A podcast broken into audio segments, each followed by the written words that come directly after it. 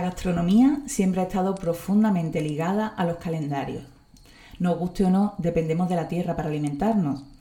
Con la llegada de la industrialización terminó de hacerse patente que era posible hacer nuestras vidas sin estar conectados o alineados con los ciclos de la tierra. Sin embargo, el vínculo sigue existiendo, mientras nosotros pues tomamos cada vez menos conciencia de su existencia. Y si lo hacemos es de forma algo superficial con el ánimo de recordar por qué celebramos lo que celebramos y comemos lo que comemos, empecé a escribir hace ya casi tres años sobre las energías gastronómicas de cada mes, es decir, sobre esos relatos conectados con nuestros calendarios y platos en los que podemos encontrar no solo alegría, placer e identidad, sino también una profunda sabiduría para la vida. Como ocurre con todo material mitológico, las energías gastronómicas están ligadas al momento y el entorno en el que nacen. Por eso vas a ver que tienen la huella de la cultura occidental y de las zonas que comparten sus mitos. Con esto quiero decir que no pretenden ser universales, sino el fruto de una cultura común. Y así es como hoy te doy bienvenida, te doy la bienvenida a Semilla, tu podcast de mitología gastronómica, en el que vamos a observar la mitología como un modelo mental con el que acceder a nuestra sabiduría narrativa. Yo soy Pepa Cartini, gastrónoma especializada en storytelling, trabajo como copywriter, también como mentora en creatividad y estoy aquí para invitarte a cultivar tu propia historia. Las coordenadas de las energías gastronómicas de octubre tienen, digamos, tres temas claves. Por una parte, cosechar, por otra, agradecer y finalmente celebrar. Cosechar porque octubre está ligado al momento en el que recogemos los frutos de meses y meses de dedicación y trabajo. Agradecer, porque como vemos diversos países celebran fiestas de la cosecha para agradecer lo que la tierra nos brinda. Este sentimiento de agradecimiento se estructura en rituales y celebraciones en torno al grano y los frutos, así como en los platos que con ellos elaboramos. Es momento, en este tercer sentido de disfrutar, este tercer tema, esta tercera coordenada, disfrutar, es momento de alegría y de celebrar con nuestras comunidades. Octubre nos regala suaves y cálidos colores que parecen jugar con un sol más dorado y tranquilo, ¿no? El aire acoge aromas dulces y terrosos que están en el ambiente y también en nuestros platos. Así, los temas claves se materializan en festividades y platos que contienen ese zeitgeist del momento, ¿no? El espíritu de este momento.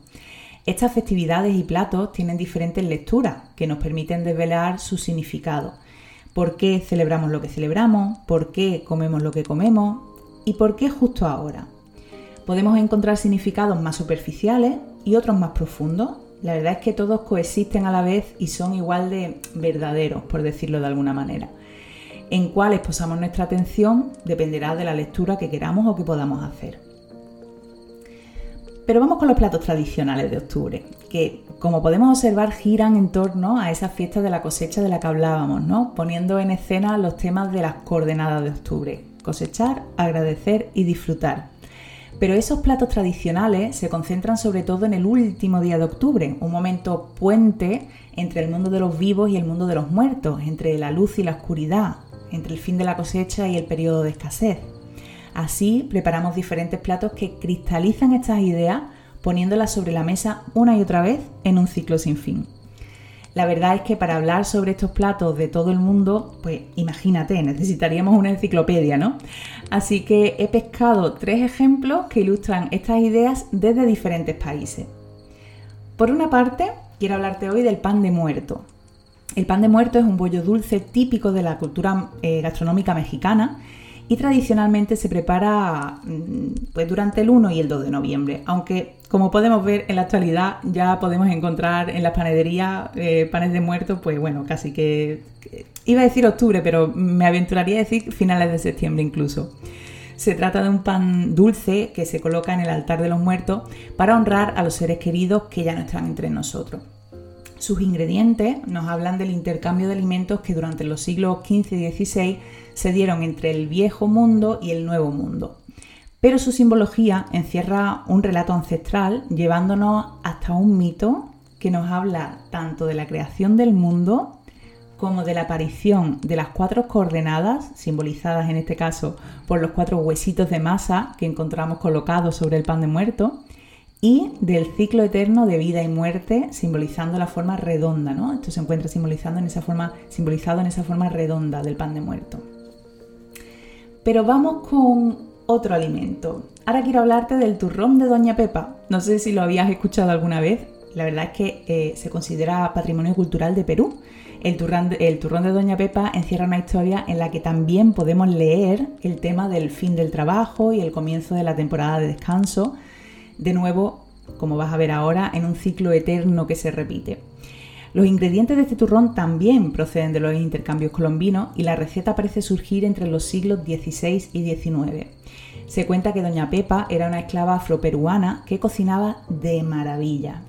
Un día se vio afectada por una enfermedad que acabó paralizando sus brazos. Como ya no podía trabajar, fue liberada de la esclavitud y, aunque esto evidentemente la alegró muchísimo, estaba tremendamente triste porque ya tampoco podía cocinar. Rezó y rezó para sanar y sus plegarias fueron atendidas. Desde entonces ofreció, al Señor de los Milagros cada año su popular turrón que acabó pues convirtiéndose en parte de la cultura peruana. Y finalmente quiero hablarte de las soul cakes, quizás lo haya escuchado también, igual que el pan de muerto, son bastante populares en las redes sociales, sobre todo en Instagram. Pues las soul cakes son típicas de Halloween, llevan acompañando a ingleses e irlandeses desde la Edad Media prácticamente. Se decía que por cada soul cake que se comía se liberaba un alma del purgatorio. Tradicionalmente estas galletas se horneaban en las fiestas de la cosecha y materializaban o materializan el tema del momento puente del que hablábamos ya entre la vida y la muerte, la luz y la oscuridad, la abundancia y la escasez, también todos los ritos, ¿no? todas las festividades que giran en torno a estas galletas eh, nos hablan de lo mismo, ¿no? de ese momento puente. Hoy en día, hemos recorrido un poco estos tres platos tradicionales, pero hoy en día diferentes pymes, emprendedores, creadores gastro revitalizan estas temáticas ancestrales dándoles nuevos aires y trayéndolas al mundo actual.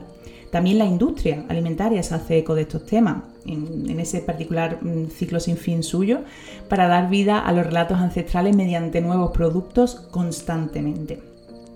Pero vamos, vamos a recordar otro tema importante, que es que fíjate que aunque hoy en día tengamos, pues bueno, tenemos relojes, tenemos calendarios para medir el tiempo.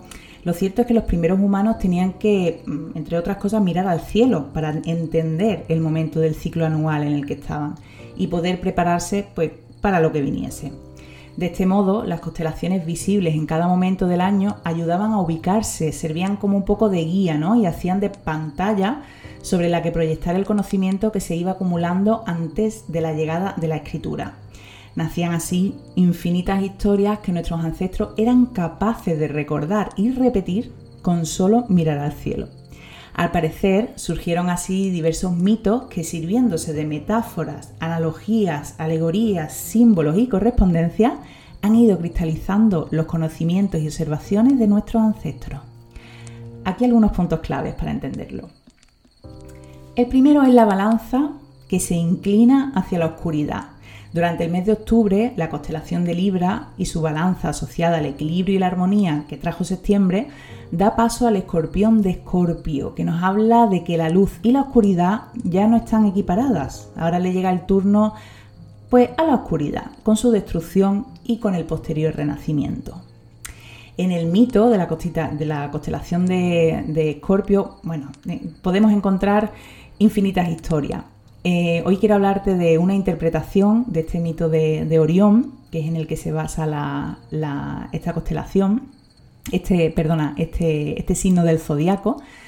Em, pues esta interpretación de la que te hablo se basa prácticamente en la etimología y propone que la muerte de Orión, provocada por Enopión, podría indicar el paso de las antiguas culturas bebedoras de hidromiel a las nuevas culturas bebedoras de vino. Fíjate que aquí tenemos nuevamente el, tema de la muerte de una cultura, en este caso, ¿no? De una cultura, la llegada de algo nuevo, de alguna forma la, renovación del ciclo, ¿no? Y finalmente, también quería hablarte del tema de las correspondencias. Entre las asociaciones que revisten de significado el calendario actual desde el punto de vista de la astrología, en este caso, podemos encontrar los siguientes elementos. Por una parte, el elemento agua, que nos habla de la transformación mm, en general, ¿no? de la vida, de la renovación, del flujo, del movimiento, de la ausencia de forma propia y la capacidad de tomar la forma del recipiente en el que se encuentra. También nos habla del arcano de la muerte en el tarot, que expresa la transformación de dejar atrás lo que ya no presta servicio a la nueva etapa. Y también nos habla de los planetas Marte y Plutón, que se relacionan con la fuerza, la acción, el inframundo, la transformación también, la muerte y la resurrección. En la cultura popular, diferentes profesionales de la astrología han encontrado vínculos entre las dinámicas de los astros y los comportamientos culinarios y gastronómicos. Quizá, o al menos así lo entiendo yo, como un producto de entretenimiento. En nuestro tiempo, Catherine Urban hablaba de los cocinillas Scorpio como chefs enigmáticos a los que le encanta intimidar. Al igual que en otras esferas de su vida, en la cocina también se les presenta, se presentan como intensos. Y si les apetece un taco, no van a parar hasta conseguirlo. Y así, antes de despedirnos por esta semana, vamos a recolectar esas 10 ideas principales de este capítulo. Número 1. La gastronomía está profundamente ligada a los calendarios.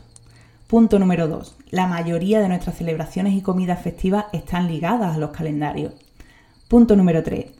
Con esta sección de las energías gastronómicas te invito a explorar, o más bien recordar, por qué comemos lo que comemos y celebramos lo que celebramos. Y es que nuestros platos y festividades, además de aportarnos felicidad, alegría e identidad, esconden una gran sabiduría ancestral disponible para quien quiera o para quien pueda desvelarla. Punto número 5. Nuestros platos festivos transportan esa sabiduría conteniendo capas y capas de significado que podemos literalmente comernos. Hay significados más superficiales y otros más profundos. Todos son iguales de reales, por decirlo de alguna forma, y coexisten en un mismo alimento. Punto número 6. Entre los platos festivos tradicionales podemos encontrar, por ejemplo, el pan de muerto, el turrón de Doña Pepa o las soul cakes. Punto número 7. Los temas de octubre serían cosechar, agradecer y celebrar. Punto número 8. Las pymes, emprendedores y creadores gastro actualizan estas temáticas mediante sus creaciones. Punto número 9. También la industria alimentaria, posicionando sus productos como parte de la trama de nuestras celebraciones y ritos, actualiza todos estos temas. Y punto número 10, aunque hoy contamos con relojes y calendarios, nuestros ancestros a menudo se guiaban por el cielo de este modo, las constelaciones visibles en cada momento del año ayudaban a ubicarse, servían de guía y hacían de pantalla sobre la que proyectar el conocimiento que se iba acumulando antes de la llegada de la escritura. Nacían así infinitas historias que nuestros ancestros eran capaces de recordar y repetir con solo mirar el cielo. Espero que hayas disfrutado de este capítulo de Semilla y que hayan brotado en ti pues, alguna idea o sensación que sirva de alimento a tu creatividad. Si quieres comentar este capítulo, te espero en mis redes sociales, me encontrarás siempre como Pepa Cartini y estaré encantada de leerte. Un gran abrazo.